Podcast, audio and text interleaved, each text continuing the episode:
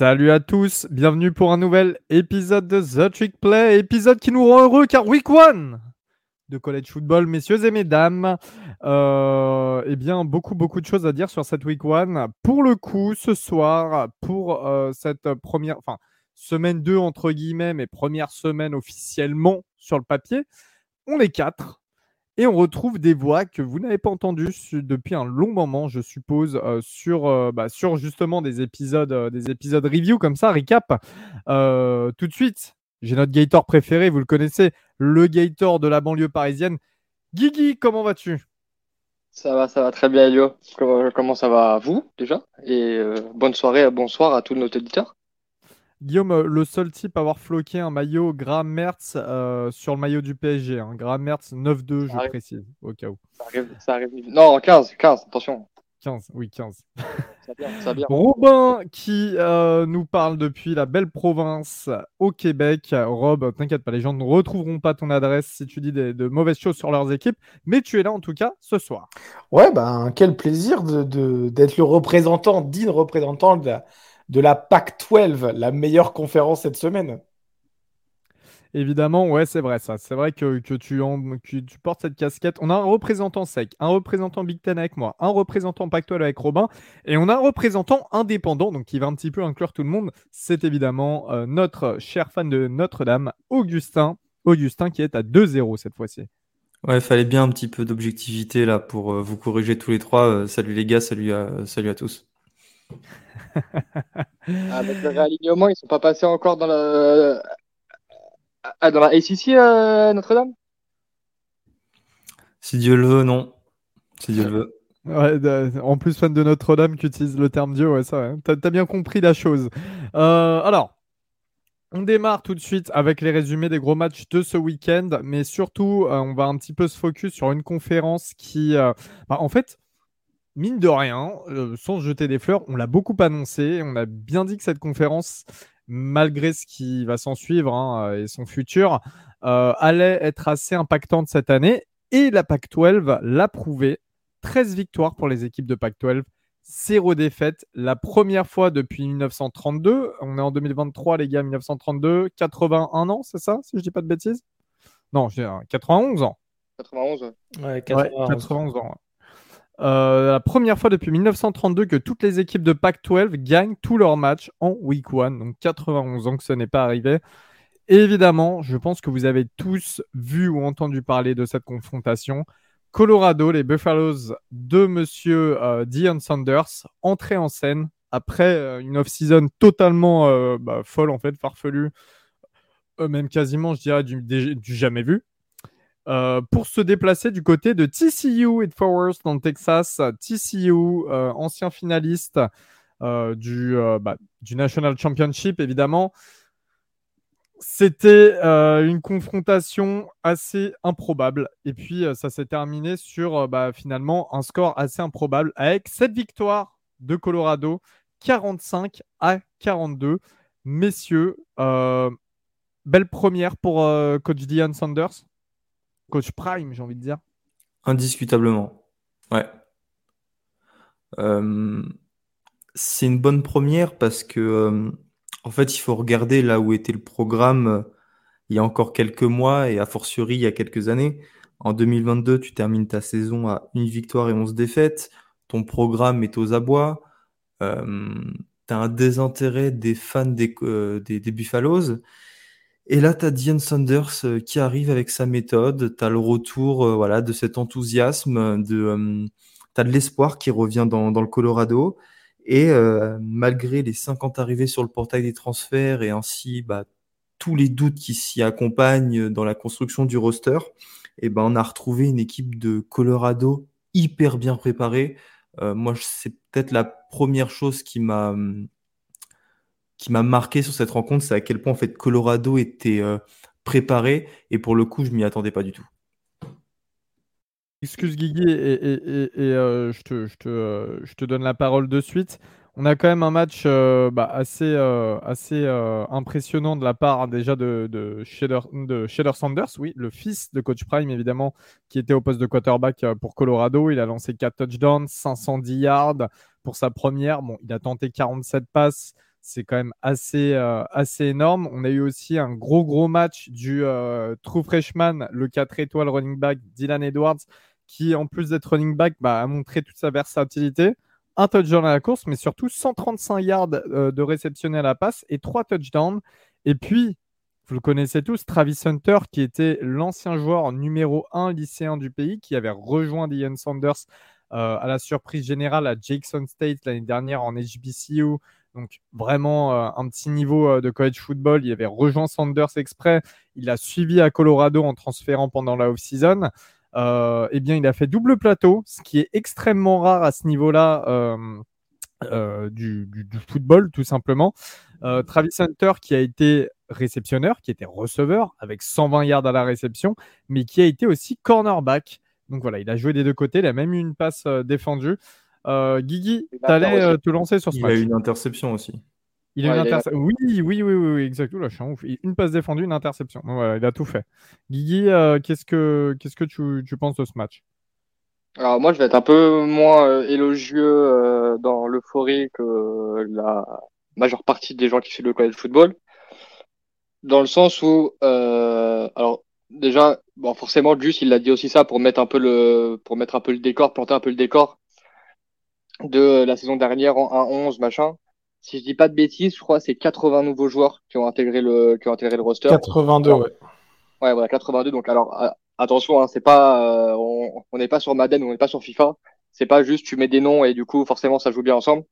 Donc, il y a forcément eu un gros, gros, gros, gros, gros travail de prime euh, sur ce, sur ce point-là. Après, je sais qu'il en a récupéré pas mal de Jackson State, donc il y en avait certains qui se connaissaient déjà un minimum. Mais ça, ça là-dessus, c'est vraiment coup de chapeau après, parce que avoir une équipe aussi euh, aussi prête à jouer euh, avec autant de turnover, c'est quelque chose d'assez impressionnant. Maintenant, euh, je suis désolé, je vais faire mon relou comme je l'ai fait l'année dernière sur TCU, parce que déjà l'année dernière sur TCU, j'étais vraiment pas euh, emballé ou emporté. Euh, je comprenais un peu tout, tout l'engouement qu'il y avait autour, mais en termes de niveau de jeu, je trouvais ça en dessous de là où on les a montés. Et, en plus de ça, si je dis pas de bêtises, je crois qu'ils retournent seulement que trois starters de leur euh, super saison de l'année dernière. C'était à prévoir, ouais. Donc en fait, euh, moi, le côté offense, euh, l'offense, elle a très bien tourné, il n'y a pas de souci. Maintenant, tu te prends 42 points par cette équipe-là. Et puis c'est la manière de se prendre ces 42 poins. Euh, oui, non, c'est pas 42 points avec du turnover ou du pitch ou du fumble six, du, du point sur un kickoff.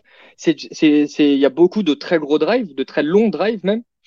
Et je vais me faire mon oiseau de mauvaise, mauvaise. Hein.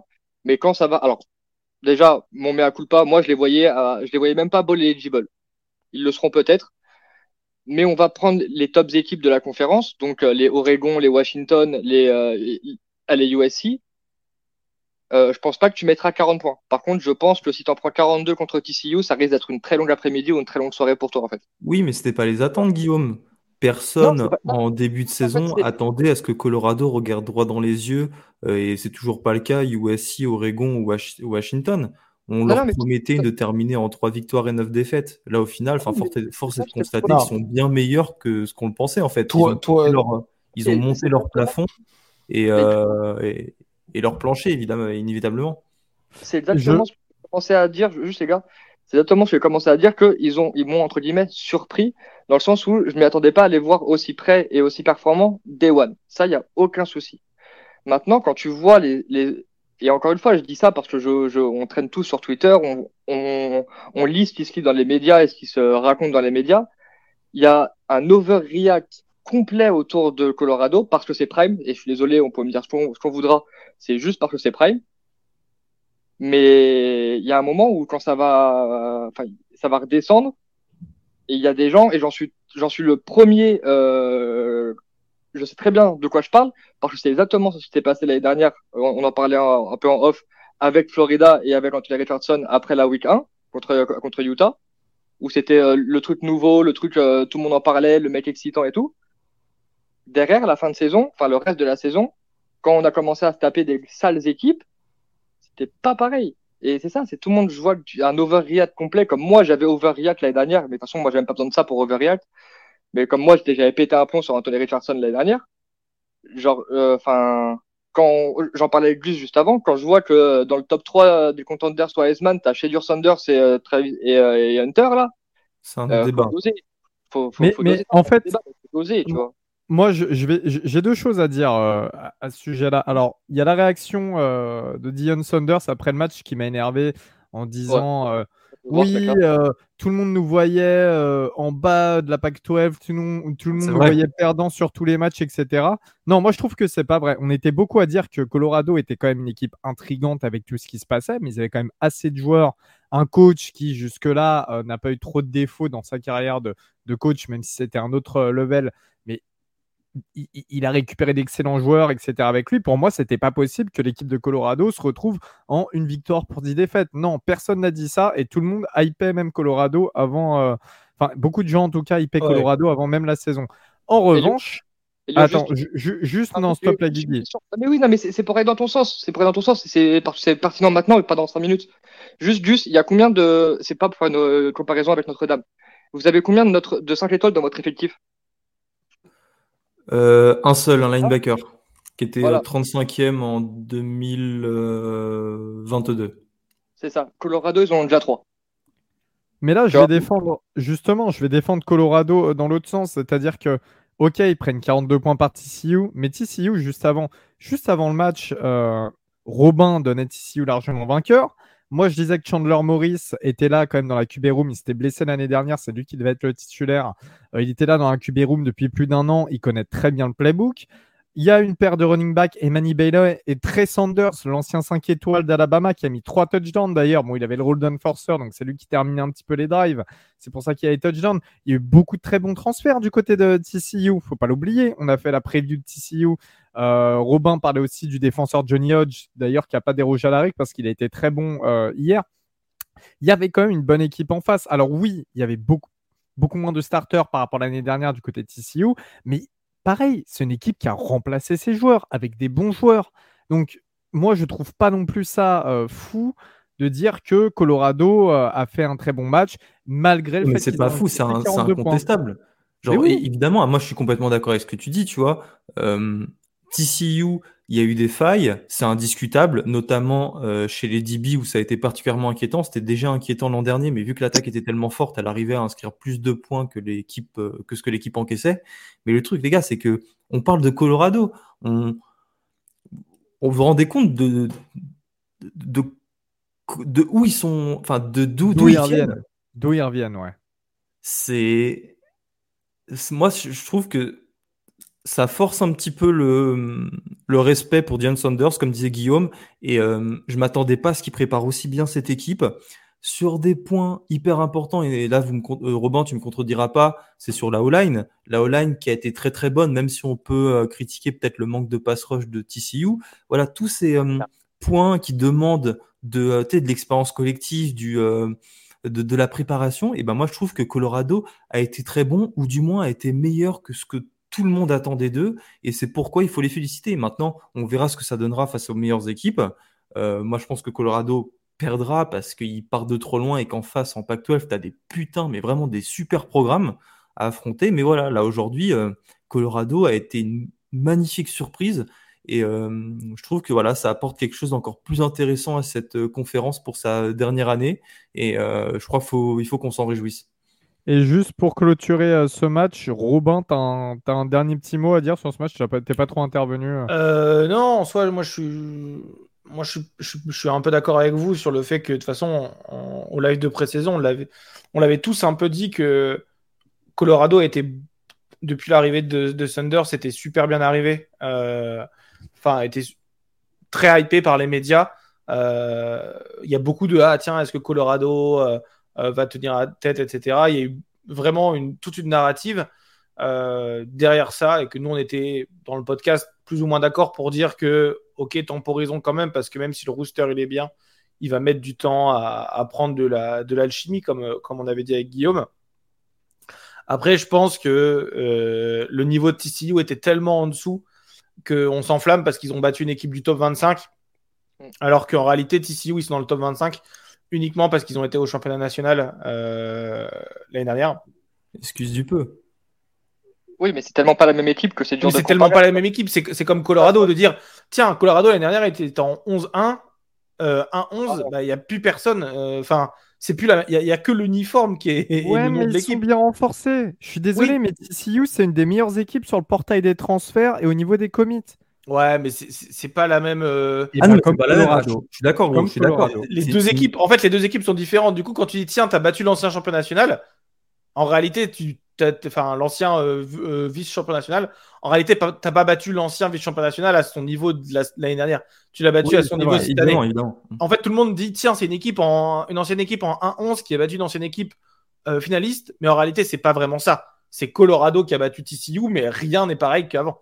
Euh, et moi, en tout cas, juste le, petit truc à rajouter, c'est que euh, euh, je trouvais TCU vraiment pas du tout au niveau et que peu importe qu'ils auraient joué, euh, il y, a, des failles qui sont évidentes. Et donc, je pense qu'on on juge un peu trop vite Colorado. Moi, j'attends de voir vraiment contre la Pac-12. Euh, la Pac-12, on a des équipes qui sont connues et qui gardent leur niveau de l'année dernière. Euh, certes, on sait qu'ils vont gagner contre Colorado State et contre Nebraska certainement la semaine prochaine. Attendons de voir euh, contre Oregon euh, en, première semaine de Pac-12 et, et USC juste après. C'est là qu'on pourra juger leur vrai niveau. Mais en attendant, ils ont fait quand même bonne impression. C'est vrai euh, il y a plein de playmakers partout sur le terrain. Après, ces playmakers-là, ils ont vraiment été bien aidés par une défense de TCU. Le running back, là, Edwards, qui a fait à la passe euh, 150 yards, un truc comme ça. Euh, alors, en fait, si- il y en a 70 qui sont sur des plaquages manqués. Sur une screen pass, et il y a euh, 70 yards de, passement, de plaquage manqué. Tu joues contre une vraie équipe, tu as 70 yards de moins, tu vois. Du coup, euh, justement, tu, tu parlais de, de, de playmaker, ça m'intéresse. On peut, on va juste faire un petit point euh, sur, euh, sur Travis Hunter. Donc, je le disais, hein, euh, l'ancien meilleur joueur euh, lycéen du pays qui, qui a transféré euh, à TCU, à TCU, à Colorado avec Deion Sanders. Il a joué double plateau, ce qui est euh, quand même assez, euh, assez rare. Et euh, il a été auteur d'un- d'une énorme prestation même. hein, ça, on en parlera peut-être sur la MVP euh, de la semaine. Euh, Gus, tu Ouais, bah, penses quoi de tout ça? Assez rare. Euh, en gros, si vous voulez, euh, Travis Hunter a disputé 129 snaps. Euh, je me suis donc posé la question et j'ai fait mes recherches de savoir en quels sont les derniers gros joueurs en college football à avoir joué double plateau et à avoir performé comme Travis Hunter a performé euh, ce samedi. Alors j'ai le nom de Miles Jack à UCLA qui m'est revenu, qui jouait linebacker et running back. Jabril Peppers à Michigan qui jouait linebacker, safety et running back. Shaq Thompson, pareil, à Washington. Mais le dernier qui a fait ça à plein temps toute l'année et qui a été exceptionnel, c'est Chris Gamble, le receveur et le cornerback d'Ohio State au début des années 2000. Euh, lors du titre national, bah, quand euh, Ohio State euh, réalise l'upset face à Miami en, finale, il joue 119 snaps sur le match, moitié-moitié receveur cornerback. Et je pense que c'est hyper important. C'est quelque chose qu'on n'a pas vu récemment, hein, qu'un joueur joue double plateau à haut niveau. Et ça ajoute encore du divertissement, je trouve, à, à cette conférence au college football. Ça donne une raison supplémentaire de regarder une autre équipe, bah, en l'occurrence Colorado. Et ça, je trouve ça très, très cool. Très, très cool. Je vais poser une question, je veux juste une réponse, soit Robin, soit Guillaume, vous, vous euh, décidez. C'est euh, est-ce que c'est pas trop de jouer euh, voilà 130 snaps par match? Enfin, c'est une question un petit peu un petit peu rhétorique. Je me doute de votre réponse, mais euh, quels sont les euh, problèmes que vous pouvez euh, que vous pouvez voir? Guigui connaît double plateau en plus, je crois. Un petit peu. Ouais, euh, très sincèrement, c'est exactement ce que je voulais intervenir pour finir, euh, pour finir de mon côté là-dessus. Je pense que ça va pas être euh, tenable sur une saison et encore moins sur une carrière en fait. C'est-à-dire que quand ça va, quand tu vas arriver à te déplacer, euh, alors, ils se déplacent ou ils reçoivent USC, pardon? Je crois qu'ils, je crois qu'ils reçoivent USC, donc ça va aller au niveau niveau température. Ah, Ouais, mais il il se reçoit- déplace à Oregon. Hein. Se déplacer à Oregon, c'est pas facile. hein. C'est ça, tu vois. Quand, ça va se déplacer à Arizona State sous 45 degrés euh, avec une, bon, Arizona State c'est un peu moins, un peu en dessous en ce moment, tu vois. Mais sur des gros matchs comme ça à énorme intensité, euh, soit il a un cardio de marathonien et très bien, mais juste en, termes de nombre de coups qu'il prend et reçoit, en termes de, de récup, euh, parce que là en fait, pour moi, hein, si tu veux faire ça, ça veut dire que là pendant les trois prochains, quatre prochains mois, il s'entraîne pas il met pas une épaulière euh, de la saison. C'est en fait, tu le fais jouer le samedi et pendant six jours derrière, tu le mets dans le truc de cryo et tu pries. Parce qu'on voit à quel point déjà une saison euh, de college football, c'est dur euh, physiquement et euh, ouais, vraiment juste très dur physiquement. Là, de faire pour n'importe quel joueur, faire double plateau dans une conférence qui, qui a l'air, encore une fois, tu l'as dit à très juste titre tout à l'heure, Gus, et même lui aussi l'a dit, aussi relevé, j'ai de très gros doutes sur j'ai peur que soit en fait il réussisse mais ça le ça lui brise ça le brise. Soit il va se péter un moment tu vois et c'est absolument et, pour le bien du college football euh, sur des joueurs aussi excitants que ça c'est pas ce que tu cherches c'est pas ce que tu veux. Très clairement. Merci Guigui messieurs euh, un match qui s'est déroulé euh, chez nous en France dans la nuit de jeudi à vendredi hein. c'était un des c'était déjà la première grosse affiche avec une autre qui était en Big Ten mais c'était déjà la première grosse affiche de, de cette week one de college football euh, malheureusement pour Guigui, finalement. On a eu un rematch de Florida-Utah qui s'était déjà déroulé l'année dernière euh, du côté de, Gainesville. Cette fois-ci, c'était euh, en Utah. Florida, donc en déplacement, s'est incliné sur le score de 11 à 24 face aux Utes. pour, juste pour vous donner un ordre d'idée, il y avait 24 à 3 pour Utah à la fin du troisième quart-temps. tu as passé une sale soirée, Guigui. Puis on était en live en plus. On était en, on était en Discord tous ensemble. On était en Discord tous ensemble. Alors sur le moment, j'ai passé une sale soirée, c'est clair. Euh, il y a un petit peu d'espoir sur la fin, mais c'était euh, too little too late, comme ils disent euh, outre-Atlantique. Maintenant, avec le recul, euh, il y a beaucoup de petites choses qui ont fait que ce score est monté aussi, aussi haut. Enfin, en fait, pour moi, le score reflète pas tant euh, la physionomie du match et n'est pas si inquiétant que ça pour moi. Euh, je m'explique vite fait. Il y a énormément d'erreurs de la part des Gators. Alors, d'abord juste euh, tout ce que je vais dire là, Utah mérite sa victoire.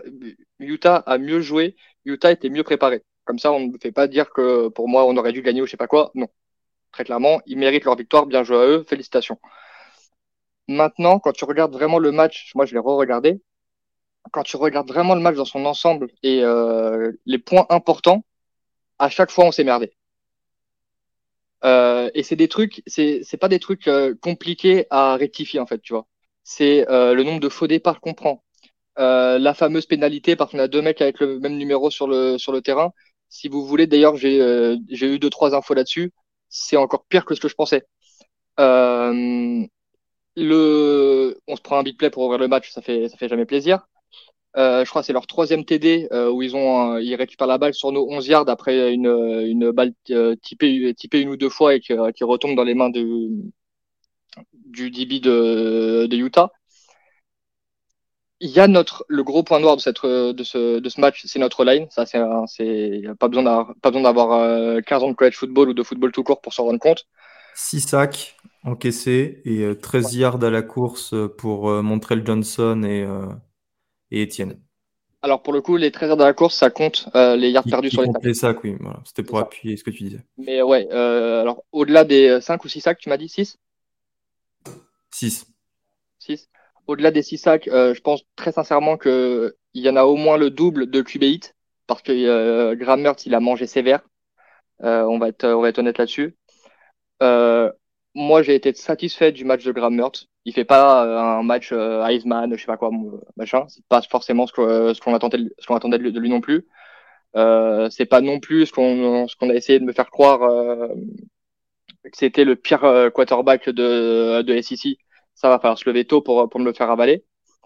Mais comme je vous ai dit, c'est énormément de petites erreurs qui arrivent au pire moment, à des moments cruciaux pour le coup, qui euh, font que je trouve qu'on n'est pas compétitif et qu'on est aussi loin dans le match c'est quand tu regardes les stats purs, alors je sais très bien, je suis le premier à le dire, donc là je vais pas m'en servir de, défense maintenant, que ouais les stats c'est pas le match parce que la dernière année d'Anne Mullen, euh, peut-être deux matchs sur trois, on avait plus de yards et plus de tout ce que tu veux que l'équipe d'en face, on arrivait à perdre quand même.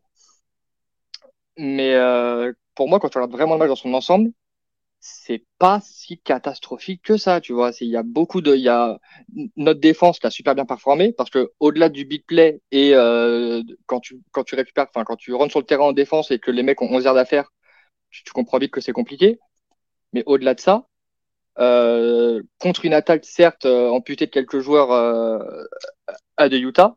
Notre défense qui est excessivement jeune. S'il te plaît, Guillaume, pour les auditeurs. Bah, tout simplement Cameron, Cameron Rising, leur QB titulaire. Euh, il leur manquait aussi leur Titan Star. Euh, il y avait, pour, pour, vous donner un ordre d'idée, il y avait quand même 8 starters euh, du côté de, de Utah qui, qui, manquaient à l'appel.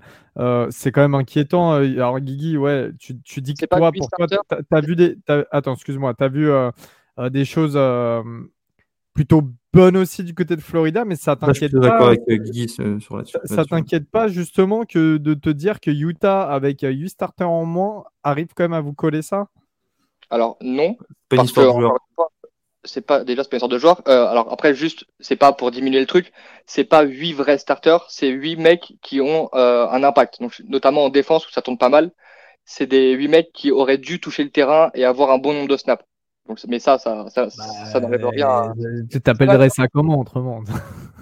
Non, mais ça peut être aussi tes backups qui voient énormément le terrain. moi, je peux te citer des noms de joueurs qui ne sont pas sur la depth chart en tant que titulaire, qui ont vu énormément le terrain, tu vois. Ça, c'est dans ce sens-là que je veux dire. C'est... Oui, ouais. Ah, c'est pas 8 sur 22, tu vois. C'est plus dans ce sens-là que je veux le dire. Mais, euh... non, ce que je vous dis, c'est que Mertz, vraie satisfaction. Notre corps de receveur, satisfaction. Notre défense, satisfaction.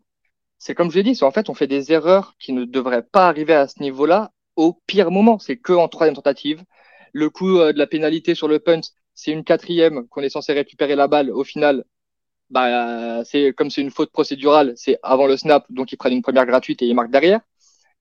Tu vois, c'est plein de trucs comme ça qui sont pour moi, enfin, qui sont, je trouve, facilement corrigeables. C'est pas comme si ton mec était nul, tu vois. Si ton mec est nul, ton mec est nul. Fin de l'histoire.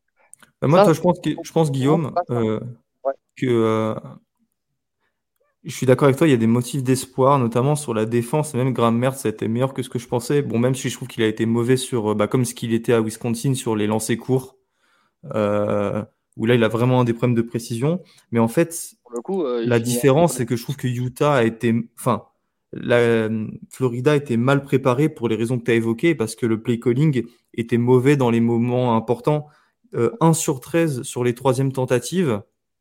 Et on était à 0 sur 12 jusqu'à la fin du euh, quatrième quart-temps, tu vois. Et c'est là, en fait, que tu peux avoir l'espoir parce que c'était indéniable, quoi. Quand on voyait les Aidan Mizel, euh, vos, vos linebackers en défense, les DB, là, euh, Xavier Truc,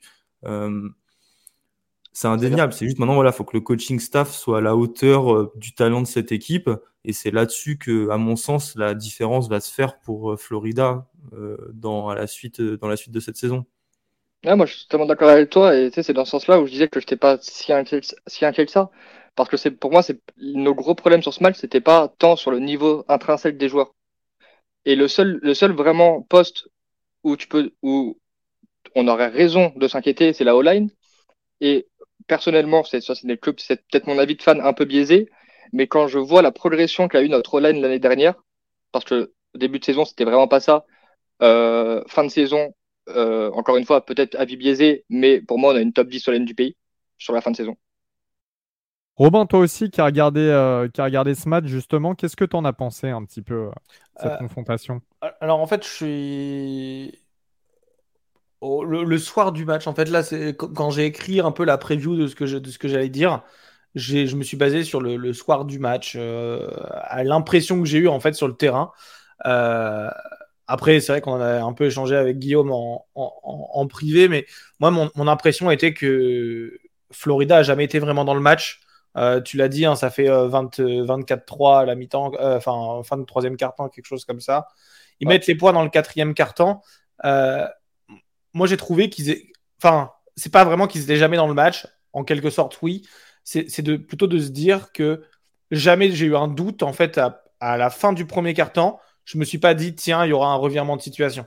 Pendant trois cartons, les trois autres cartons, je me suis dit, ok, Utah va gagner par combien? Euh, Et en fait, c'est pour ça, donc après, on a un peu, un échangé avec et, et c'est pas que Utah était surdominant, c'est que j'ai trouvé Utah vraiment fort et que Florida n'était pas au niveau à ce moment-là. Euh, de la part de la O-line, de la part de la préparation, etc. Et c'est pas de mauvais augure pour la fin de saison, à part la O-line, je trouve. Euh, mais comme Guigui l'a expliqué, voilà, il y, aura de la progression. Euh, mais j'ai trouvé que c'est dommage de ne pas avoir préparé ton premier match, qui est surtout un match que tu as gagné l'année dernière sur bah, proche, en fait. Hein, c'était un close game jusqu'à la fin. et en fait, j'ai trouvé ça dommage de ne pas l'avoir préparé autant que, bah, que Utah a préparé. Et on a vu que Utah été super bien coaché. Hein. Euh, Utah, ça fait certainement partie des équipes les mieux coachées du, pays actuellement. Euh, euh, et, j'ai trouvé que, bon, que ce soit 8 starters ou 8 joueurs qui sont importants dans la rotation, c'est quand même des joueurs qui vont jouer. sans leur quarterback titulaire qui est là depuis, depuis, depuis longtemps. 36 ans, à peu près. Ouais, 36 ans, il est, il est dans le college football depuis Barack Obama. mais, mais voilà, globalement, j'ai trouvé, je pense qu'on a beaucoup parlé de, de Florida. Euh, j'aimerais remettre un peu les, félicitations à Utah parce qu'ils ont fait un, très gros match, je trouve. Euh, et surtout, voilà, le, mot de la fin, c'est qu'ils sont très très bien coachés. Et attention, parce que euh, mettre. Enfin, je, trouve que dominer, dominer Florida avec deux quarterbacks remplaçants qui alternent avec jeu de cours, jeu de passe, etc. et des starters en, moins. voilà, c'était c'est une belle équipe et attention à Utah pour le reste de la saison. Ouais, Utah un peu chaque année des dark horse de, cette Pac-12 et chaque année euh, finalement qui, qui, bah, ou bien qui se hisse euh, en, finale euh, de, conférence ou bien qui se retrouve sur des bons balls. Enfin voilà, ça reste une équipe très solide. Ils l'ont encore démontré hier. du côté toujours de la Pac-12, on disait hein, Pac-12 vaincu, les gars. Boise State qui se, qui se déplaçait du côté des Huskies de Washington. les Huskies qui, depuis l'année dernière, reprennent un statut euh, parmi les favoris de, la conférence. Euh, grosse victoire des Huskies, vraiment, ils ont terrassé les Broncos 56 à 19 avec un Michael Penix en feu qui a lancé pour 5 touchdowns et 450 yards. On parle aussi souvent de la doublette de receveurs Odunze Macmillan qui bah, là a accumulé à peu près 220 yards et 3 touchdowns à tous les deux. voilà, donc pas, pas, pas, de problème pour. Moi j'ai un, j'ai une. Ah, excuse-moi, Guillaume, vas-y, excuse-moi. Non, non, c'est bon, c'est bon, euh, vas-y, vas-y. Ok, Bah, ça te concerne d'ailleurs, Guillaume, euh, parce que tu as commenté un match. Euh, ça faisait depuis 2007 que Boise State n'avait pas encaissé autant de points, donc 56. 2007, vous n'êtes pas sans savoir que c'est la saison de, où, où ça remporte le, le bowl légendaire face à, face à Oklahoma, que Guillaume et Ryan ont commenté sur YouTube, donc allez voir ce match.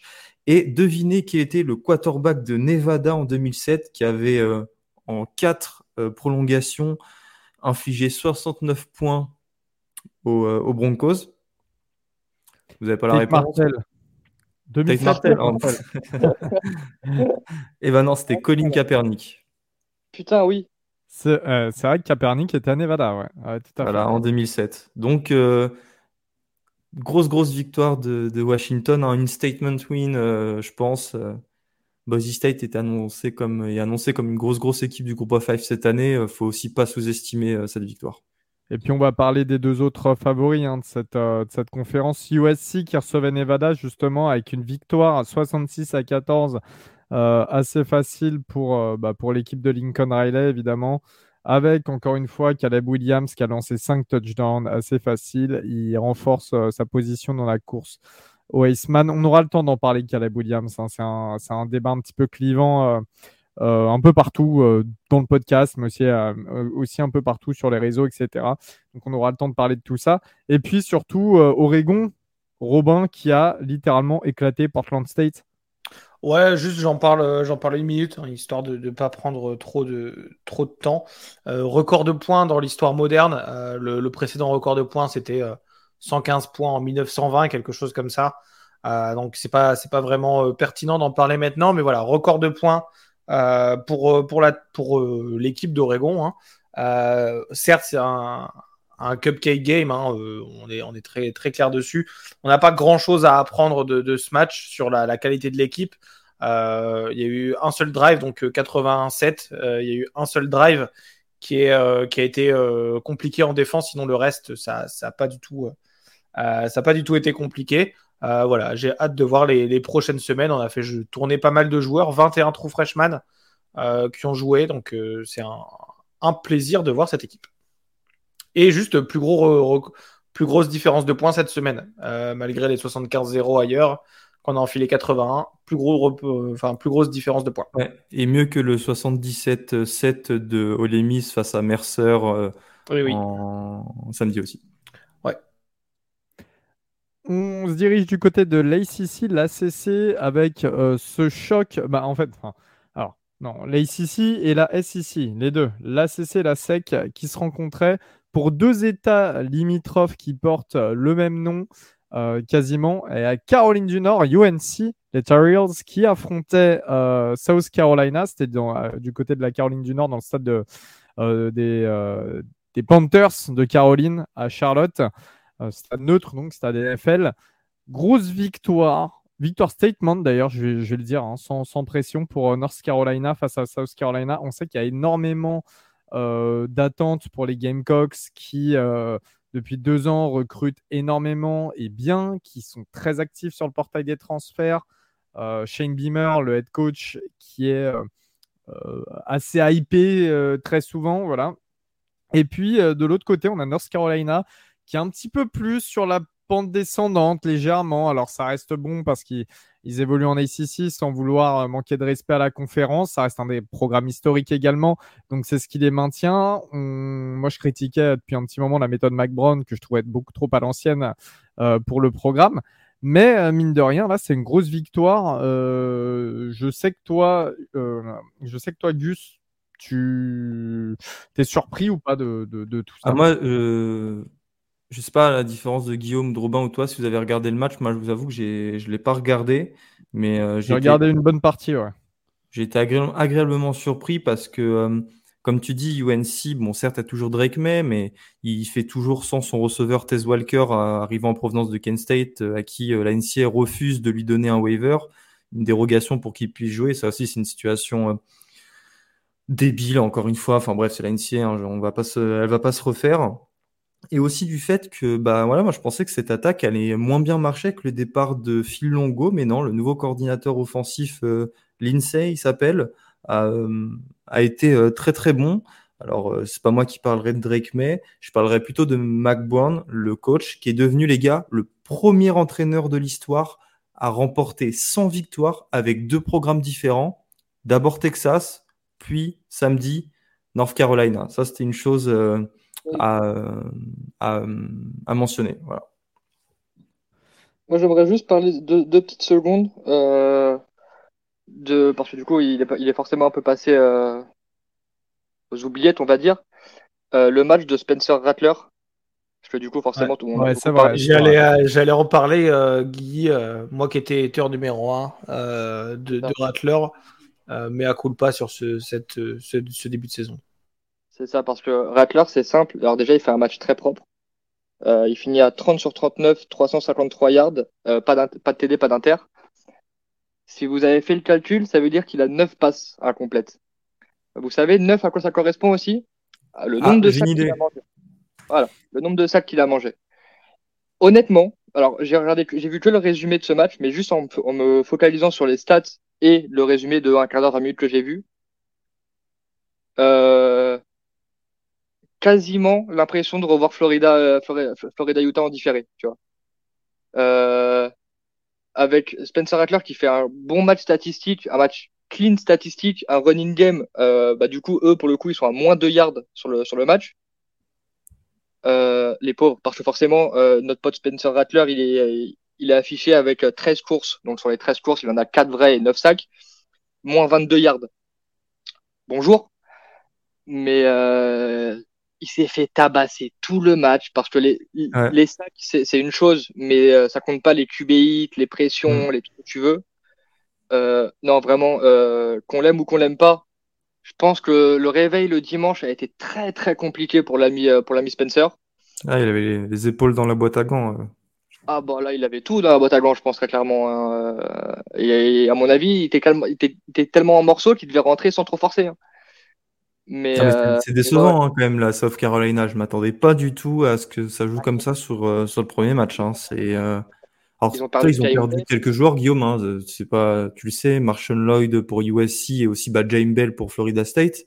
Mais quand même, quoi, avais, on a entrevu des superbes choses l'an dernier avec Antoine Wells, cette défense, et là, complètement éteint. Je je demande à voir les prochaines rencontres parce que parce que voilà, il y aura des il y aura des choses à il y a, il y a des choses à regarder. Et j'ai une autre statistique, les gars. bah, du coup, UNC a saqué 9 fois Rattler. Vous savez, ils ont fait combien de sacs en 14 matchs l'an dernier? Euh, bah, c'est pas euh, 7 ou 6 ou 7, un truc comme ça? Non, 17. Ouais, c'est ça. Mais c'était euh, euh, c'était pas beaucoup. Je crois, je crois que c'était 6 ou 7 sur la première moitié de saison. Euh, voilà, Ouais. comme ça, euh, Ils ont ouais, déjà fait euh, Alors, 50%. alors qu'ils avaient des gros pass rushers, enfin des pass rushers à gros potentiel, etc. Ça n'a jamais confirmé hein, du côté de, de UNC. Et, euh, et euh, bah là, euh, c'est Ça, ça- C'est ça- hyper encourageant, hein, UNC. Messieurs, euh, eh bien, on va s'orienter évidemment vers le choc de la Week 1. C'était cette confrontation, encore une fois, entre une équipe de SEC et une équipe d'ACC. Euh, du côté du Camping World Stadium d'Orlando, Floride, entre Florida State, les Seminoles, qui affrontaient LSU, les Tigers. Euh, énorme match. On s'attendait, en fait, on s'attendait à un match référence pour le college football et un des matchs références de la saison, voire peut-être de, multiples saisons autour. Et euh, bah, on n'a pas été, on n'a pas été déçus. Bah, un peu quand même. Hein, euh, moi, waouh non, non, non, non. En, en so- en soi, euh, en, en fait, en soi, pourquoi moi été un peu déçu, c'est que euh, j'ai trouvé qu'il y avait trop de. euh, en fait, le, le match-up et le match-up de rêve entre deux, euh, deux programmes montants. Hein. Euh, FSU, on en a parlé toute la off-season comme, euh, comme une des top teams. LSU, pareil, ils étaient classés, euh, ils étaient classés dans le top euh, bah, 8, non, 5e, 5e, ouais. Euh, ils étaient classés Cinquième. 5e, 5e de l'A People. Euh, tu t'attends à un match d'anthologie. Au final, il y a eu beaucoup d'erreurs, de, de drop, de, de fumble sur les sur des returns, etc. À, à croire que LSU, ils ont rien appris de l'année dernière, vraiment. Ah, mais ils sont, Ah, ils, ils les special teams, ouais. Ah, Et mais ils ont pourtant, rien ils- appris. Et pourtant, ils ont viré leur coach des special teams, Brian Polian. Ah, mais ils ont rien appris de l'année dernière. C'est- terrifiant. Tu te dis, c'est le même match que l'année dernière. À quelques, quelques peu, quelques peu euh, euh, évidemment des actions différentes, mais euh, Oui. la physionomie est certes pas, pas la même. hein. L'année dernière, c'était un match qui était très très serré. Euh, là, cette année, c'était un peu moins serré euh, à, partir du quatrième carton. Mais c'est vrai qu'au au troisième carton, euh, on se dit ok, bah, c'est bon, ça va être serré. À la mi-temps aussi, quand on regarde le score, sauf que quand on regarde le match, LSU dans le premier carton, c'est deux quatrièmes tentatives qui sont arrêtées en red zone. Donc ils font deux voyages en red zone, ils repartent avec zéro point, avec surtout un play calling terrifiant. hein. On n'est pas, on n'est pas expert, on n'est pas coordinateur offensif euh, d'un programme de, de Division 1, euh, mais on peut pas faire des trucs comme ça. Enfin, c'était, horrible. Euh, et en fait, on, on- se demande si euh, s'ils étaient bien préparés et s'ils en voulaient plus. Et je pense que Florida State en voulait plus. Euh, ils ont tenté des trucs bizarres avec euh, Harold Perkins en spy sur euh, Jordan Travis. Alors- Seulement, euh, seulement 9. Ouais. Non, si, seulement 7 snaps en tant que pass rusher.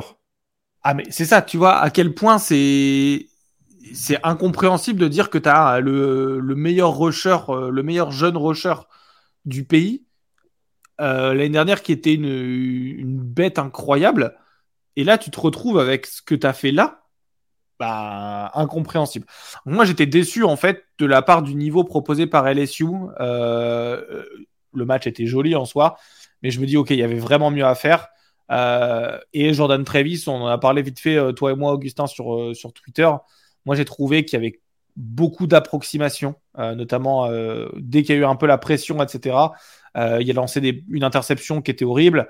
Euh, deux, deux, trois autres interceptions qui manquent, enfin, qui manquent d'être attrapées par les, les DB de LSU, mais ils se dorment dessus. Euh, Oui, mais avec des si, euh, Guillaume, je te laisse terminer la phrase. Non, non, On mais. coupe du bois. ou, euh, ou ma tante, euh, si elle en avait. Enfin, Non, non, non, non, mais alors attends, attends, Gus, je, suis- je suis d'accord avec toi, mais ça, c'est des interceptions. euh, N'importe quel bolo safety, il l'a, tu vois. C'est. euh, comme moi? Oui, comme toi, c'est pour ça que j'ai utilisé cette expression.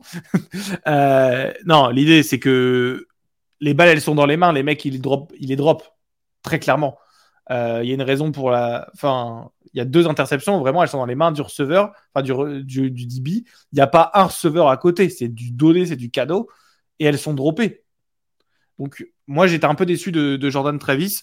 Euh, et euh, voilà, j'attends de, j'attends mieux de sa part. Euh, après, je sais qu'on n'était pas, qu'on n'était pas d'accord sur ça, Gus, mais euh, moi, c'est mon, c'est mon avis.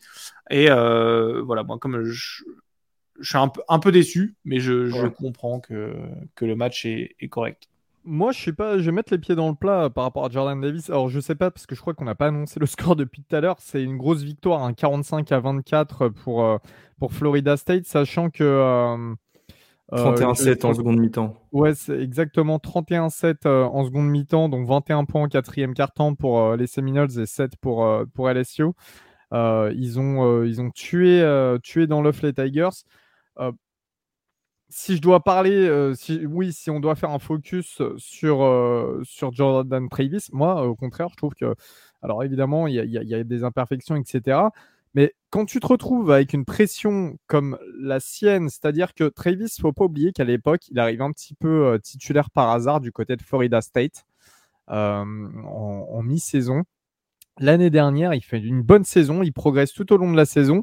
Et cette année, il arrive avec un statut où on dit Florida State, faut gagner ce match pour aller en playoff. Parce que Florida State peut éventuellement gagner sa conférence et aller en playoff, ce qui ne s'est pas produit depuis euh, la victoire avec James Winston. Hein, faut pas oublier quand même tout ça. Euh, c'est un programme, Florida State, où il y a énormément de pression. On en parlait moins ces derniers temps parce qu'ils étaient un petit peu en dessous des attentes. Là, c'est en train de revenir euh, au premier plan. Donc, Jordan Travis, tout le monde compte sur lui. Jordan Travis, qu'on l'accepte ou pas dans les médias, ça en parle euh, sur la Eastman Watchlist. Il y a énormément de pression sur tout ça. Voilà, tu affrontes une équipe qui est dans une situation similaire où LSU, euh, depuis leur titre national, c'était légèrement moins bon et c'était en train de se reconstruire. Et maintenant, on, pré- on prédisait, tu l'as dit, euh, LSU était top 5, euh, Bah, enfin, était cinquième cinquième à au top l'école. 25. Mmh. On- exactement, on prédisait LSU pour, on prédit LSU même pour gagner euh, sa division, peut-être sa conférence et aller en college football playoff. Tu te retrouves à ce poste-là qui est quasiment le plus important de ton équipe avec tout ce contexte autour de toi. 4 touchdowns, une interception certes moche, peut-être d'autres qui auraient pu être interceptés, mais 4 touchdowns à la passe quand même, 342 yards et un touchdown à la course. Travis fait le match qu'il faut. Et une action qui débloque le match. hein.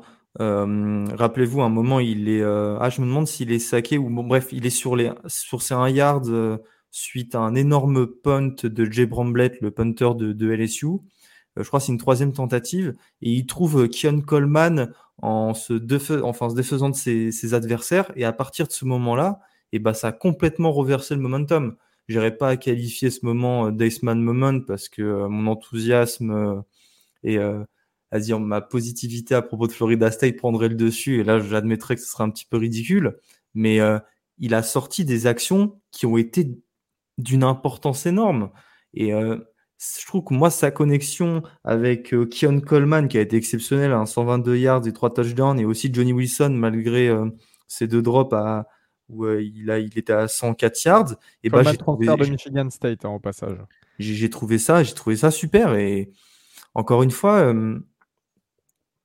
c'est quoi, quoi le problème de Travis sur ce match? Il fait gagner son équipe, il a joué jusqu'à la fin, enfin il courait, il faisait tout quoi. C'était un, c'était un plaisir pour moi de le voir. Je, non seulement il permettre- valuable pour son équipe et j'ai kiffé le voir et pour moi c'est déjà deux critères très importants si euh, justement on veut le mettre dans la conversation pour le Iceman et moi euh, je, la- je le mets dedans parce que c'est mon favori d'ailleurs.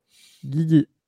Ouais, si je peux me permettre, moi le vrai problème que j'ai avec, euh, avec le poteau, c'est que, et c'est à peu près, le- même pas à peu près, c'est totalement la même chose que je reproche à Jaden Daniels, c'est que je n'ai vu aucune euh, progression par rapport à l'année dernière. Merci Guigui. Merci, merci, merci, merci, Oui, merci. C'est le premier match, il terrasse LSU. Oui, non, mais et alors, il terrasse doucement. Ouais, euh, il terrasse LSU, euh, frérot, comme, euh, si- comme Colorado a tiré. bien. Ouais, 45 Il leur points. met 45 points dans la musette hein, Oui, quand même, avec alors, tout le respect. alors hein. déjà, calmons-nous, euh, il Ouais, est pas seul sur le terrain. Et puis le, nombre de lancers qui sont approximatifs et c'est Coleman qui va les chercher. Euh, attention, trois TD hein, les, les trois Ouais. TD, Les trois TD, la balle, elle n'est pas placée à la perfection, excusez-moi. Hein, non, mais c'est quoi mais, bon, non, mais attends, juste, juste, excuse-moi, excuse-moi, excuse-moi. Ce que, je ce que je le reproche, et c'est vraiment en termes de joueur individuel, pas euh, playmaker, pas ce que vous voulez. On sait que c'est un playmaker avec ses jambes. Euh, tout le monde, alors moi, en tout cas, tout le monde, je parlais juste pour moi. Moi, je trouve qu'à l'heure actuelle, ce n'est pas un playmaker, à la, enfin, ce n'est pas un game changer à la passe. C'en est un avec ses jambes, c'en est pas un avec son bras. Ça, c'est mon avis, ça n'aura que moi. Mais on a tous vu ce qui s'est passé de la saison dernière, comment il a joué, comment euh, là où il y avait des difficultés, là où il excellait. Et en fait, il y a un moment où, mon ref, toi aussi, ça fait combien de temps que tu es, euh, en college football? On te demande de progresser un minimum, tu vois. Enfin, pour moi, c'est normal que quand tu as un mec qui fait la saison qu'il a fait l'année dernière, que tu vois très bien les points qu'il fait très bien et les points qu'il fait beaucoup moins bien, c'est normal d'attendre, dans des, surtout dans des gros programmes comme ça, que le mec step up et euh, élève son niveau de jeu et progresse. C'est, c'est, quoi, la, c'est quoi la finalité là de bah, euh, de, ce qu'on fait? C'est quoi? C'est de gagner des matchs de collège football, c'est d'aller loin? La draft, enfin, je suis désolé, hein, on en parlera en janvier, en février. Euh... Je parle même pas de draft, vraiment, je parle même pas de draft, mais juste, mettons, quand, moi, quand, Robin dit que la, les, trois touchdowns pour Kim Coleman, ils sont pas parfaitement dans les mains. En fait, moi, je comprends pas pourquoi s'attarder sur des détails futiles inutiles alors que le mec il vient de sortir une fiche statistique de malade. mais encore une fois, la, juste, la fiche statistique. Euh, attends, Vas-y. En on est du même avis. Oui, du même avis. Mais du coup, juste pour toi, on est d'accord que c'est des contenders au playoff, voire au titre, Florida State. Ah oui, euh, c'est certainement pas moi qui a dit. Est-ce que tu penses, est-ce que tu penses vraiment que ces approximations-là passeront contre les énormes teams et les teams installés? Et les Georgia, mais vous parlez d'LSU en face. LSU, c'est quand même réputé pour être ça sort d'une top, ça sort d'une très grosse saison. Enfin, eh, on parle pas quand même. Là, ils ont pas battu. Euh, excusez-moi, hein, ils ont pas battu Missouri State. Ils ont pas mis 45 points Missouri State, les mecs. Avec tout le respect pour Missouri State, évidemment. Mais il n'y a pas de problème. Excuse-moi de penser que LSU c'est un cran en dessous. Actuellement, je parle de cette année. Je parle pas de avec la saison d'avant quoi. Pour moi, je pense sincèrement que LSU c'est en dessous de USC c'est en dessous de Bama, c'est en dessous de Georgia, c'est en dessous peut-être de. Quand tu vois la défense de USC, euh, Jordan Travis, il se fait plaisir alors qu'il est euh, face à. Hein. En fait, moi, moi, ce que je dis, euh, parce qu'en fait, tu n'as pas vraiment donné mon point, Guillaume, c'est que dire que c'est Jordan Travis qui a, qui a, grandement participé à la victoire, pour moi, c'est un reach. Parce qu'en en fait, toi, tu as vu la fiche de stats. Et, et, la fiche de stats. Euh, le match. Non, non, non, non, mais là, non, mais le match. attends, attends, attends. Non, mais j'ai compris, j'ai compris. Là, tu me parles de la fiche de stats pour, te, pour le me dire, pour justifier qu'il a fait un bon match. Moi, je te dis qu'il a été carry par ses receveurs. Alors que, par exemple, Johnny Wilson a fait deux drops. T'as pas, de quarterback qui n'est pas carry par ses receveurs aussi. C'est ça la réalité. Euh, ah, attends, euh, Drake, Mays, euh, Drake Mays, il a pas des receveurs incroyables. Il fait deux interceptions. Drake May, on n'en a pas parlé, tu vois. Oui, non, mais Elio, t'as pas le droit de me dire ça quand t'as connu Drew Brees pendant des années qui lançait à, qui lançait à moi et Valentin, frère. Non, mais ce que je veux dire, c'est que. C'est pas faux. Pourquoi vous, pourquoi vous voyez. Vous voulez voir le verre à moitié vide alors que. Parce qu'on Florida State qui, qui, sort un upset. Hein, et LSU, et LSU était Florida favori. State et il baisse sa race, du coup, c'est bon ou pas? Non, mais en fait, je pense que c'est pour ça. C'est quand. Mais non, parce que j'étais exactement pareil pour, euh, pour un mec comme à l'époque Trevor Lawrence avec euh, Val, on s'est pris la tête avec la terre entière. superstar. Enfin, ce que je veux dire, c'est quoi le point euh, mais, si on dit quelque chose pour une superstar, je le dirais, pour, je le dirais avec tout le monde. Moi, mais c'est quoi l'objectif En fait, pour, à, quoi ça sert là sur cette rencontre de dire À quoi ça sert sur cette rencontre de dire que, euh, j'ai dire Travis Etienne, que Jordan Travis n'ait pas été le joueur que que mais parce que pour nous, c'est le cas. On va, va, va pas mentir en disant c'est le, c'est le plus grand joueur du siècle. Alors je non, que... moi je comprends pas pourquoi vous, vous voulez voir à tout prix ce point, alors que Florida State vient d'infliger une énorme fessée à LSU. Il y avait 41-17 euh, à 4 minutes euh, de la fin. Euh, je, je comprends pas. Mais dans ce cas-là, dans ce cas-là, pourquoi tu mentionnes Jordan Travis Parce qu'il a fait un comme étant... match. Mais, en fait, en fait c'est là qu'on n'est pas d'accord. Vous reprochez de ne pas avoir été assez bon. Mais c'est là qu'on n'est pas d'accord. Moi, je trouve pas qu'il ait fait un, énorme match. Moi, je trouve pas que Guigui et moi, on trouve pas qu'il ait fait un énorme match. Toi, tu dis qu'il a fait un énorme. C'est notre point, c'est il y a des gens qui sont peut-être pas d'accord avec toi, c'est tout. Non, mais Euh, ça là. pas de dire on n'est pas d'accord. Enfin, moi, moi, je, je- respecte pour- vos- on t'a- On on- expliqué on On débat, pourquoi, non, non, on débat, c'est très pas bien. tu n'es pas d'accord, il n'y a pas de souci, Gus. Il y a- honnêtement, il n'y a pas de jugement ou quoi. C'est ta droit de pas être d'accord, comme on a le droit de pas être d'accord. Comme, euh, et c'est normal, c'est le but d'un débat, tu vois. On ne cherche pas forcément à te convaincre. On te donne notre point de vue, ce que nous, on a ressenti, comment on l'a ressenti. Et encore une fois, Gus, ça, faut bien que tu le comprennes. Je pense que Rob est d'accord avec moi. Jordan Travis fait un bon match. On dit pas qu'il est catastrophique. On dit pas qu'il a passé son match à fermer les yeux et à balancer des grandes grenades comme en 40. C'est pas ce qu'on dit. On dit, en tout cas, je dis que j'en attendais plus et plus de progression sur son jeu à la passe.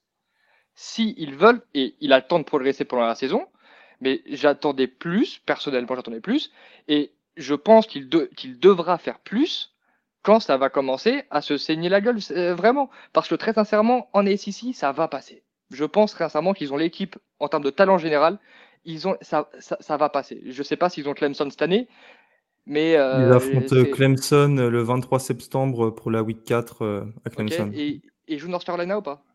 Euh, je sais pas, faudrait vérifier, mais euh, Ok. Mais voilà, donc si, en tout cas, il y a un, c'est gros match avec Clemson, peut-être deux avec North Carolina, euh, si quelqu'un. Alors, je vais essayer de checker vite fait. Euh, deux secondes, t'as la table Boston College. euh, Regarde, je regarde, non, je ils regarde. Non, ils les jouent pas. Ils jouent Miami, ils jouent Duke, ils jouent Syracuse. Tu regardes leur calendrier, il fait pas, il fait, il fait pas peur.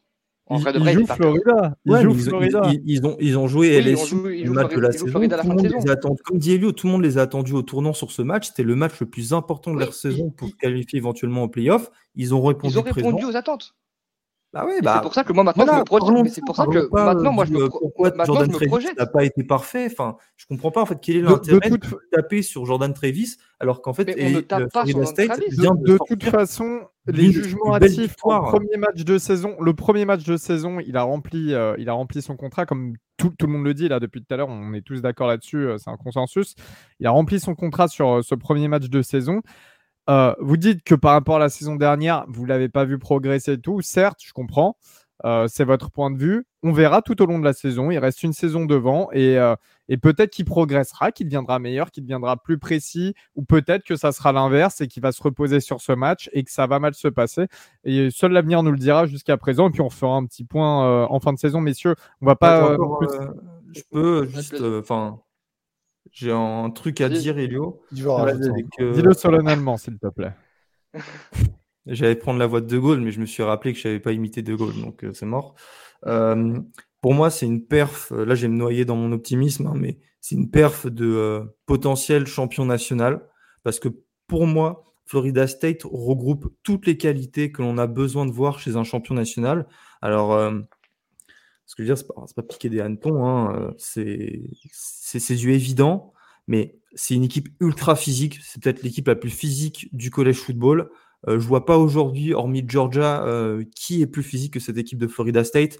On l'a vu sur euh, les plaquages, notamment les, ça leur a joué des tours parfois avec les flags sur les late hits. Et encore, on n'a pas parlé d'arbitrage, mais euh, je trouve que l'arbitrage a été assez euh, difficile avec Florida State, et c'est moins qu'on puisse dire. Des deux côtés, des Ah, deux ah, côtés. dans les deux sens, frère. Et, Les, et euh, même dans, dans les dans les deux sens, 135 sens, dans le sens où les- ce, ce week-end, je suis étonné que Rob n'en ait pas parlé d'ailleurs, mais l'arbitrage, c'était une purge sur absolument tous les les matchs que j'ai vus.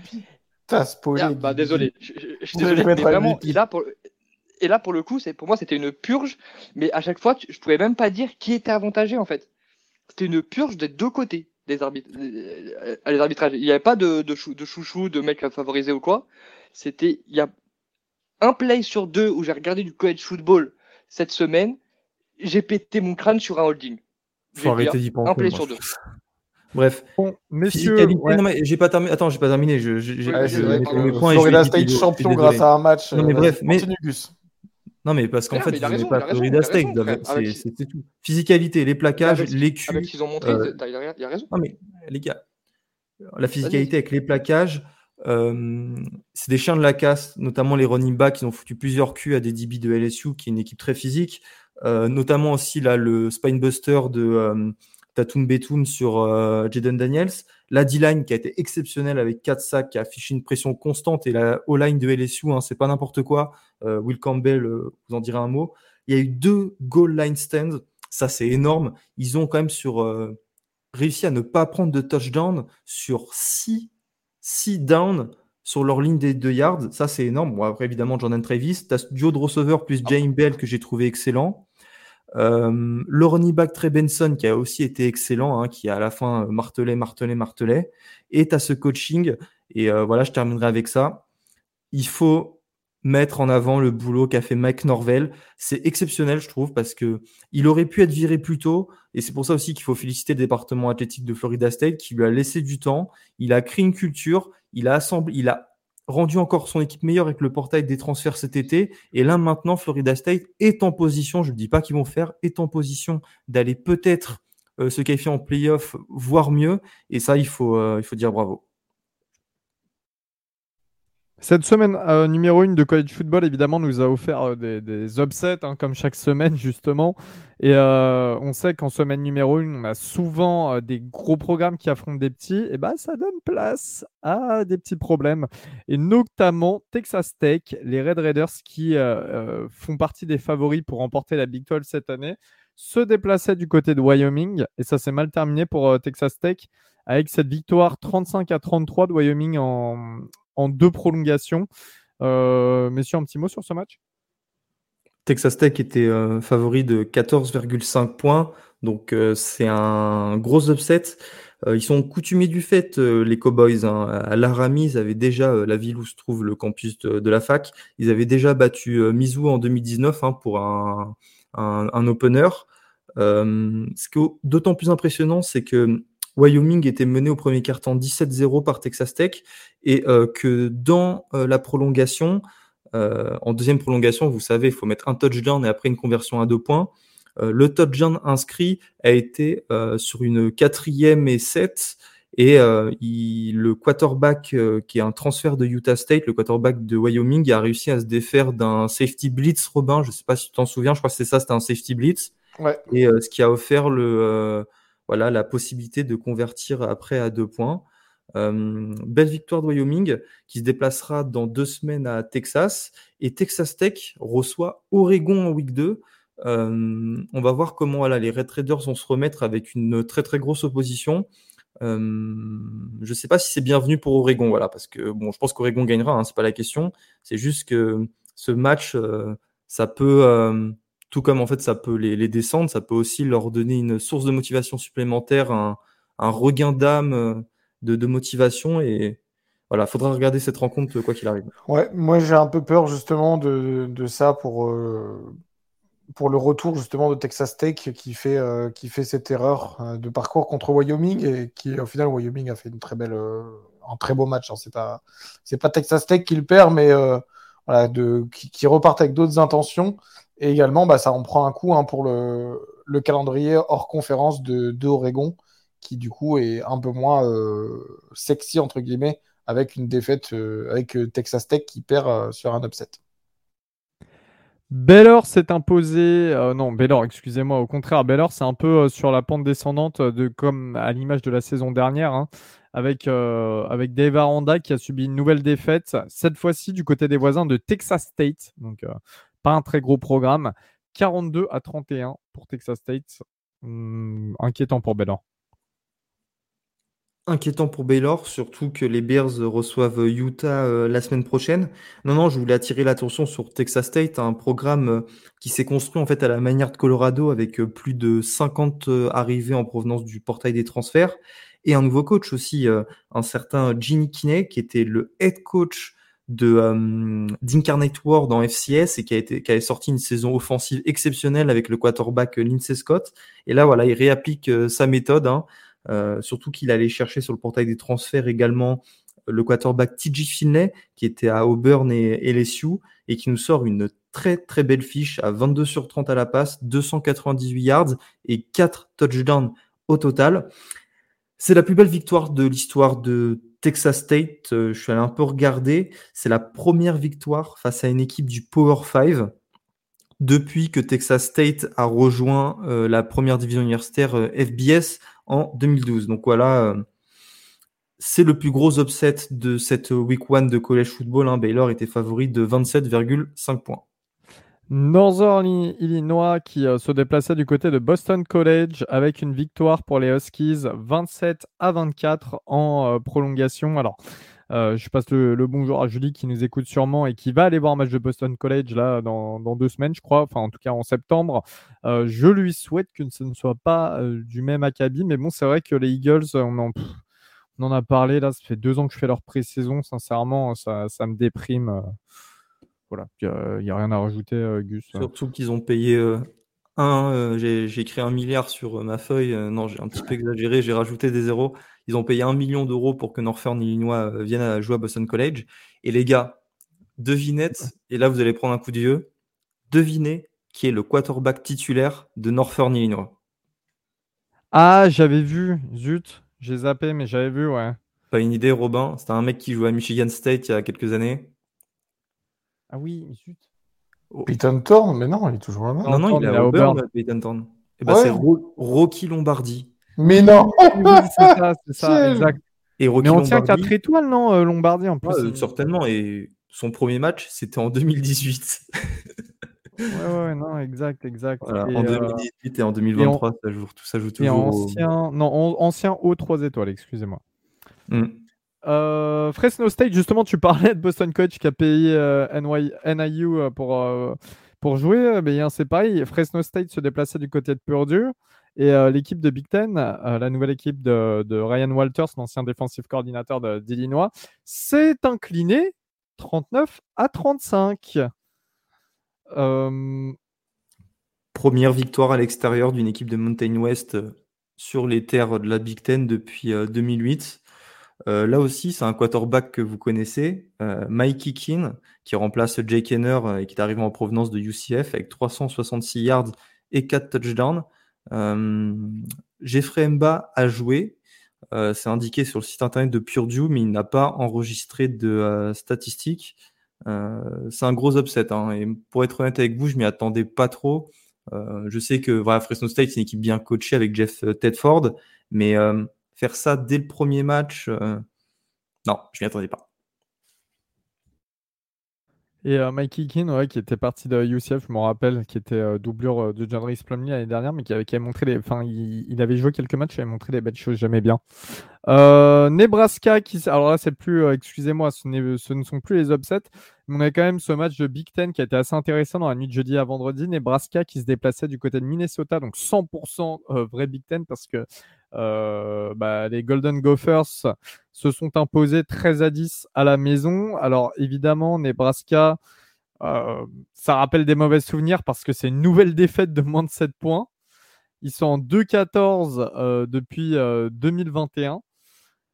C'est alors c'est la période de la reconstruction. Il y a Matt Rule qui vient d'arriver en tant que nouvel head coach. Il y a eu des nouveaux joueurs, etc. Jeff Sims en quarterback, c'était pas terrible, terrible ce qu'il a montré Jeff Sims, mais c'est pareil, il faut qu'il s'adapte, à, sa nouvelle équipe, l'ancien quarterback de Georgia Tech. Euh, en face, Minnesota très solide. Pareil, Kaliak Manis, le, le, quarterback qui a remplacé Tanner Morgan, l'historique euh, divin chauve euh, du Minnesota, qui est parti en NFL. Euh, bah, c'est vu remplacé euh, par euh, Atan Kaliakmanis. Ça n'a pas été excellent. On l'avait déjà vu jouer l'année dernière. Squatterback, c'était pas top non plus. Mais en fait, c'est même pas là, je donne des. je parle des QB, alors qu'en réalité, c'était un top match. C'était un top match défensif. Ça a très, très, très bien joué en fait au niveau des défenses. C'était pas forcément des mauvaises attaques. Euh, et, voilà, donc si vous aimez la défense, etc., je vous invite à revisionner ce match. C'était euh, vraiment très sympa, très intéressant. Et comme quoi, il y a de euh, score pour apprécier. On va regarder les cinq dernières minutes. parce que Robin, je sais pas si, je crois, si on l'a, on, en parlait ensemble, Rob, ouais, c'est la réception là du receveur de, de incroyable. incroyable. incroyable.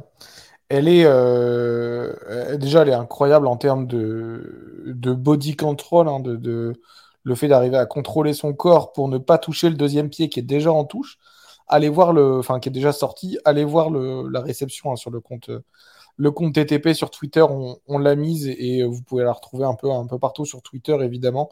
C'est très très, euh, bah, très très impressionnant, un très beau catch, très beau contrôle.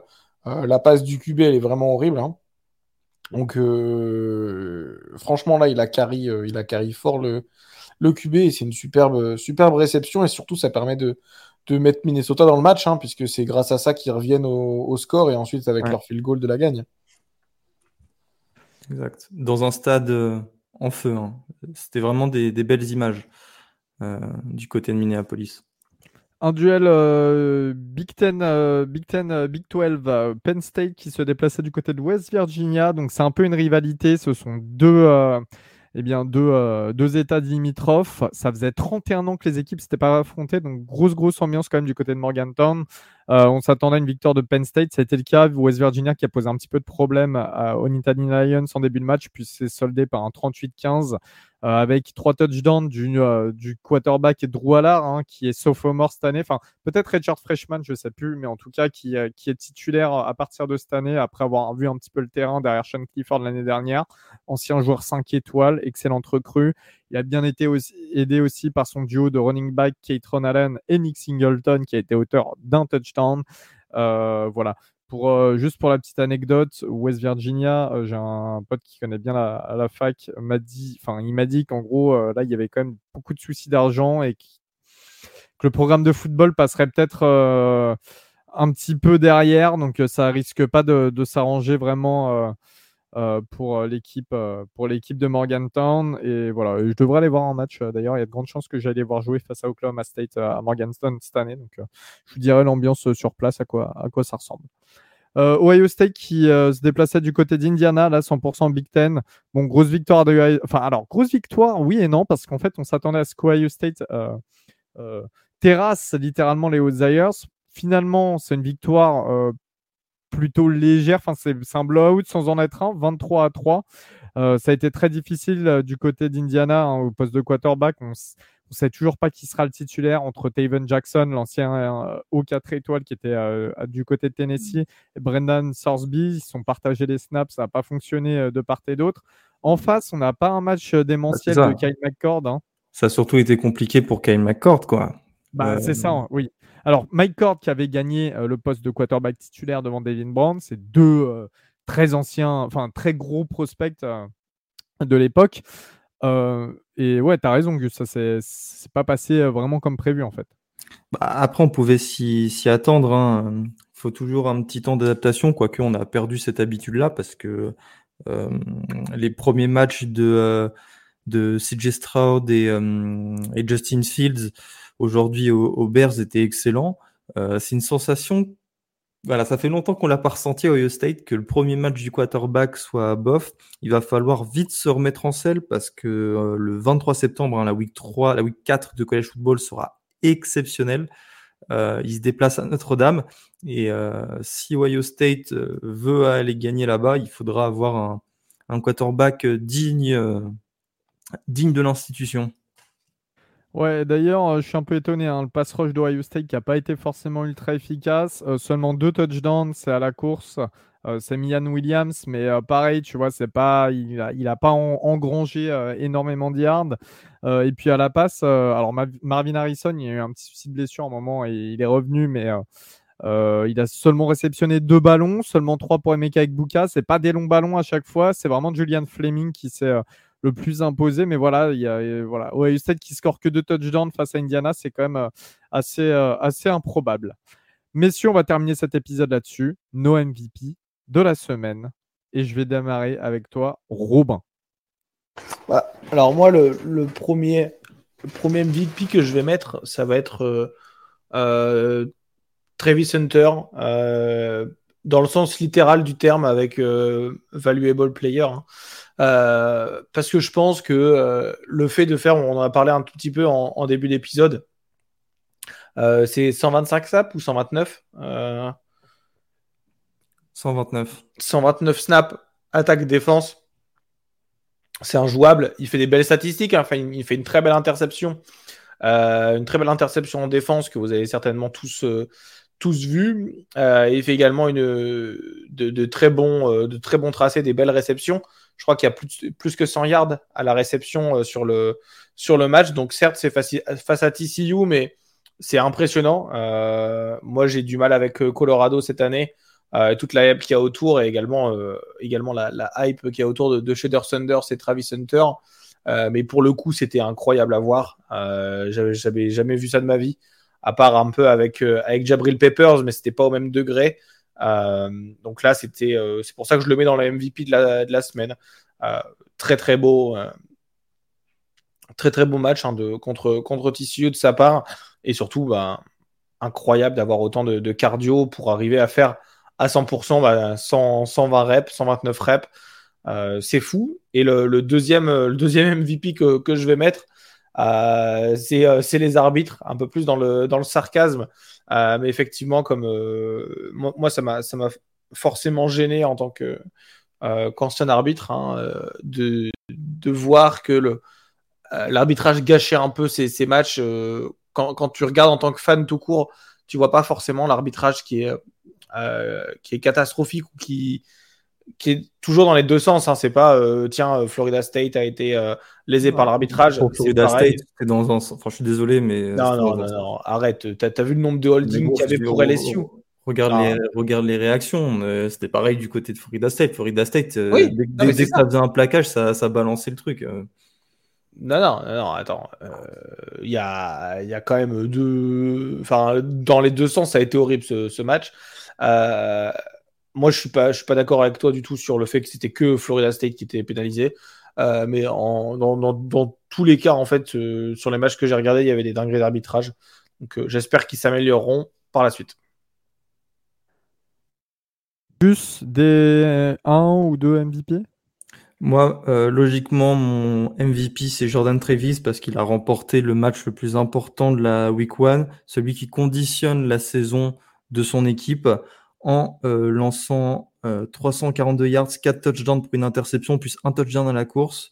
Euh, c'est lui qui a réinsufflé un élan positif, on va dire, à, Florida State quand les Seminoles en avaient besoin, à un moment où LSU pouvait passer à 24 à 14. ça aurait été beaucoup plus compliqué après s'ils avaient pris ce, ce touchdown ou s'il n'avait pas réussi à sortir cette bombe pour euh, Kian Coleman. Donc, c'est mon MVP. Et toi, Elio, quel est ton MVP euh, cette semaine? Euh, Tu pars dans quelle conférence? Je pars, je pars dans la Pac-12. Voilà, la Pac-12. Que de bons quarterbacks, moi je le dis. Alors, je suis déçu de ne pas avoir mis de MVP défensif, mais je n'ai pas trouvé de, gros gros défenseurs qui, qui m'a ébloui sur des gros matchs. Je vais prendre Michael Penix en MVP du coup, 450 yards, 5 touchdowns. Il a fait le taf face à une, une équipe qui reste quand même assez réputé, Boise State, qu'on veuille ou non. Euh, pareil, c'est un, un, des quarterbacks qui arrive avec un statut de potentiel Iceman, etc., qui est très attendu. Et euh, dès son premier match, bah, il fait le boulot, il le fait très très bien. Donc voilà, je, je voulais féliciter Michael Pennings pour ça. Et pour être un petit peu plus hipster, j'ai pris un deuxième QB en euh, MVP numéro 2, c'est Cameron Ward qui a joué euh, pour Washington State face à Colorado State. Pareil, Washington State, vous savez que c'est jamais trop évident, etc., de faire monter ce programme, mais euh, ça joue bien depuis la saison dernière et Cameron Ward est, en tête de, tout ça. Colorado State, c'est pas une mauvaise équipe. 451 yards à la passe, 3 touchdowns plus un touchdown à la course. Très très beau match de Ward et on espère que ça va continuer ainsi. Messieurs, sur ce, c'est la fin de cet épisode Week One. Comme d'habitude, vous nous suivez sur les réseaux. Euh, on a tout, Twitter, Instagram, Facebook. On est bien évidemment beaucoup plus actifs sur Twitter. Vous, n'hésitez pas à nous poser des questions. Euh, on se retrouve également pour le live Twitch, le 1 to 6 samedi entre 17 et 18 h le live euh, hebdomadaire, pour entamer la semaine 2 de College Football. Robin, Gus, Guigui, merci à vous. Et ben, on se dit à la prochaine. Salut à tous, ciao. Et salut tout le monde. Salut, ciao.